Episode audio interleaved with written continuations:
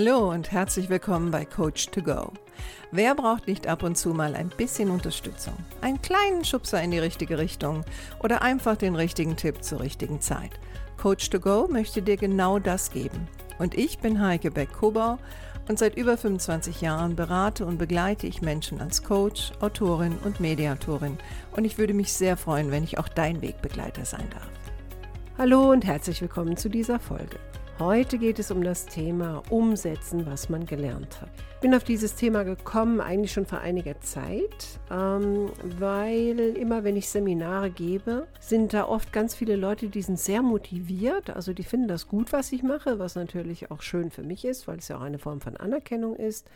Und die sagen dann auch ganz oft, dass das sehr praxisbezogen war und dass sie vieles für sich mitgenommen haben.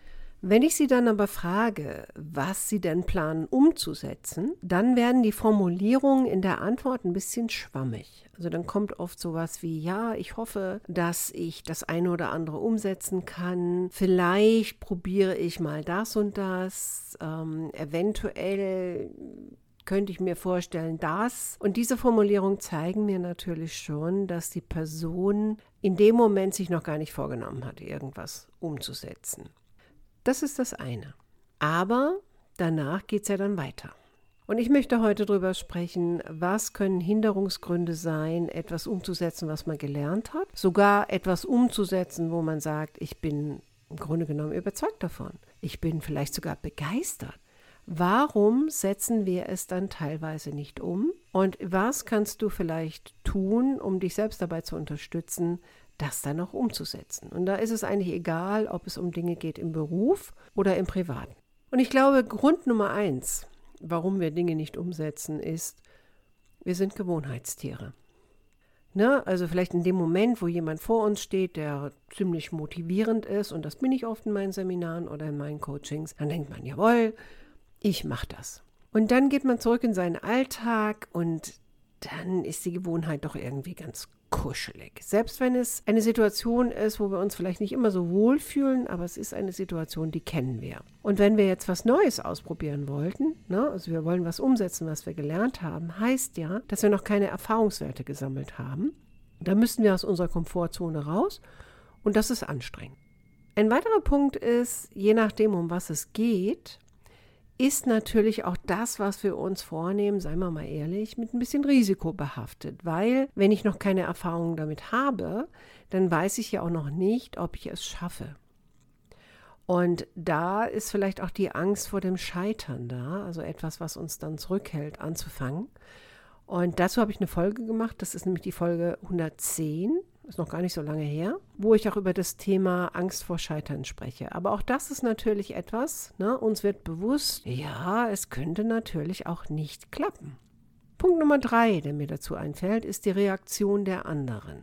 Also wenn es um eine Veränderung geht, wo du vielleicht dein Verhalten jemand anderem gegenüber änderst oder vielleicht ähm, gewisse Dinge nicht mehr machst oder vielleicht auch mal Nein sagst, oder jemanden vielleicht auch mal sagst, was du wirklich denkst, da steckt natürlich auch eine gewisse Gefahr drin, weil es könnte sein, dass der andere nicht begeistert ist oder im milden Fall vielleicht ein bisschen irritiert ist. Und letztendlich, die meisten von uns wollen ja doch gut bei anderen ankommen. Und ich glaube, auch das ist ein Grund, was uns teilweise davon abhält, etwas umzusetzen, was wir gelernt haben, weil wir Angst haben, dass nicht alle anderen begeistert sein werden. Punkt Nummer vier.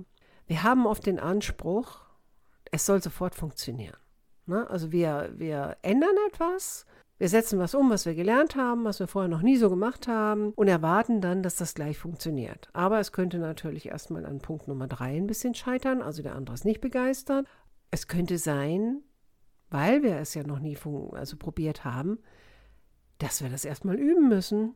Und bei mir sitzen natürlich viele Leute, da geht es um Verhaltensänderungen. Und das muss ich erstmal üben, bevor es richtig funktioniert. Aber gleichzeitig haben wir so diesen Anspruch, alles müsste schnell gehen. Und ganz ehrlich, das ist ein bisschen naiv. Ich habe mir schon gedacht, jetzt bei jungen Leuten kann es auch teilweise daran oder könnte es daran liegen, dass sie natürlich auch mit ne, in einer digitalen Welt aufwachsen, soziale Medien und so weiter. Alles wird immer schneller, sie arbeiten mit Computern, auch da gibt es ganz schnell ganz viele Reize. Und vielleicht haben sie auch verlernt, sich zu konzentrieren. Oder was heißt verlernt? Vielleicht haben sie es nie gelernt. Und andere in meinem Alter, die auch sich viel mit diesen Medien beschäftigen, haben es zum Teil wieder verlernt. Also wir wollen einfach, dass Dinge schnell funktionieren, besonders wenn wir aus unserer Komfortzone rausgehen. Dann wäre es schon toll, wenn das auf Knopfdruck passieren würde. Und du wirst wahrscheinlich wissen, das ist selten der Fall. Und letztendlich hat es immer mit Arbeit zu tun.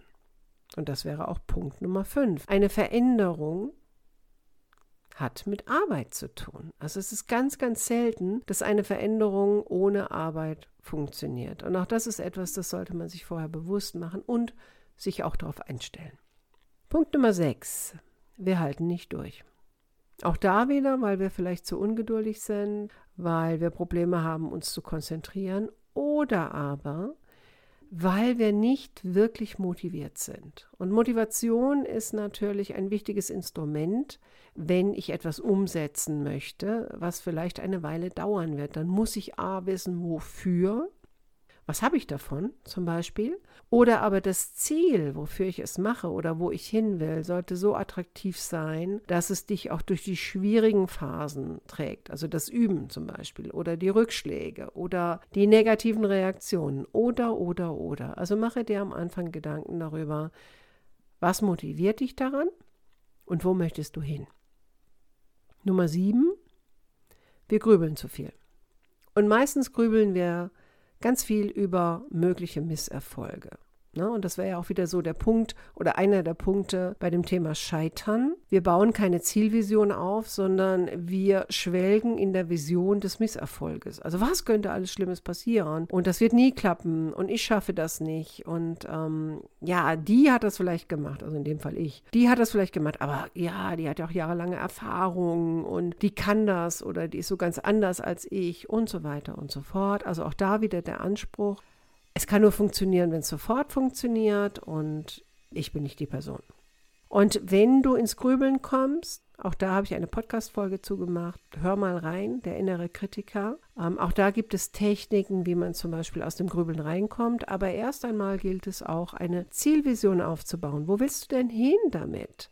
Und wie wird es sein, wenn du dort ankommst? Nummer 8, wo wir schon gerade bei Misserfolgen sind. Es wäre gut, auch einen Plan B zu haben. Heißt, Du machst dir schon vorher Gedanken, wenn es nicht gleich klappt, was mache ich dann?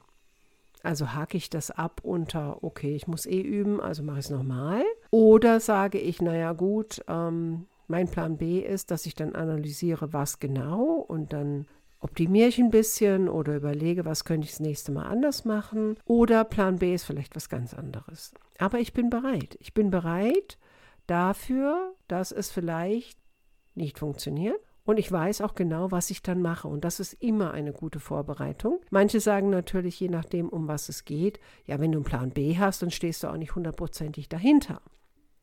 Ja, kann man so sehen. Man kann es aber auch so sehen, dass man sagt, naja, ich bereite mich auf alle Eventualitäten vor. Ich hoffe natürlich nicht, dass das passiert, aber wenn, ja, dann habe ich einen Plan B. Also man kann das auch so sehen. Und Punkt Nummer 9. Wenn du etwas umsetzen willst, was du gelernt hast und du hast noch keine Erfahrung, dann sei bitte gnädig zu dir selbst. Was heißt das? Das heißt, versuche deinen Perfektionisten in den Griff zu kriegen. Stelle dich darauf ein, dass es Momente gibt, wo du vielleicht nicht so erfolgreich das umsetzt oder vielleicht nicht so ganz zufrieden bist damit, wie du es umsetzt. Das macht aber gar nicht. Wichtig ist einfach nur, dass du dran bleibst dass du dran bleibst, weil du hast dir was vorgenommen und du bist ja bei der Umsetzung. Und das dauert halt. Also ich vergleiche das immer ganz gerne mit dem Abnehmen. Ne? Und ich habe ähm, über die Jahre natürlich auch immer wieder mal abgenommen. Und zweimal habe ich das mit Weight Watchers gemacht. Und Weight Watchers hat mir deswegen so gut gefallen, weil die ganz klar immer gesagt haben, es geht nicht um den kurzfristigen Erfolg, es geht um die Strecke. Also genauso wie man mir gesagt hat, ein Podcast ist kein Sprint, ein Podcast ist ein Marathon. Also heißt, wenn es mal an einem Tag nicht so gut funktioniert, das macht nichts, weil du hast dich auf die Strecke eingestellt. Du fängst halt wieder, nicht von vorne, aber du fängst wieder an. Und das ist das Entscheidende, das Dranbleiben. In diesem Sinne, Ich hoffe, du konntest was für dich mitnehmen.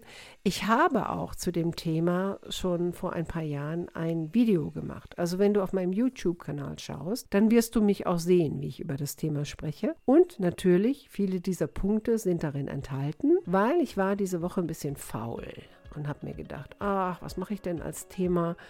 Und dachte, oh, ich könnte eigentlich auch eins meiner YouTube-Videos nehmen und daraus eine Podcast-Folge machen. Und das habe ich jetzt gemacht. Also, viel Spaß beim Umsetzen von dem, was du gelernt hast. Mach's gut und bis nächste Woche. Deine Heike.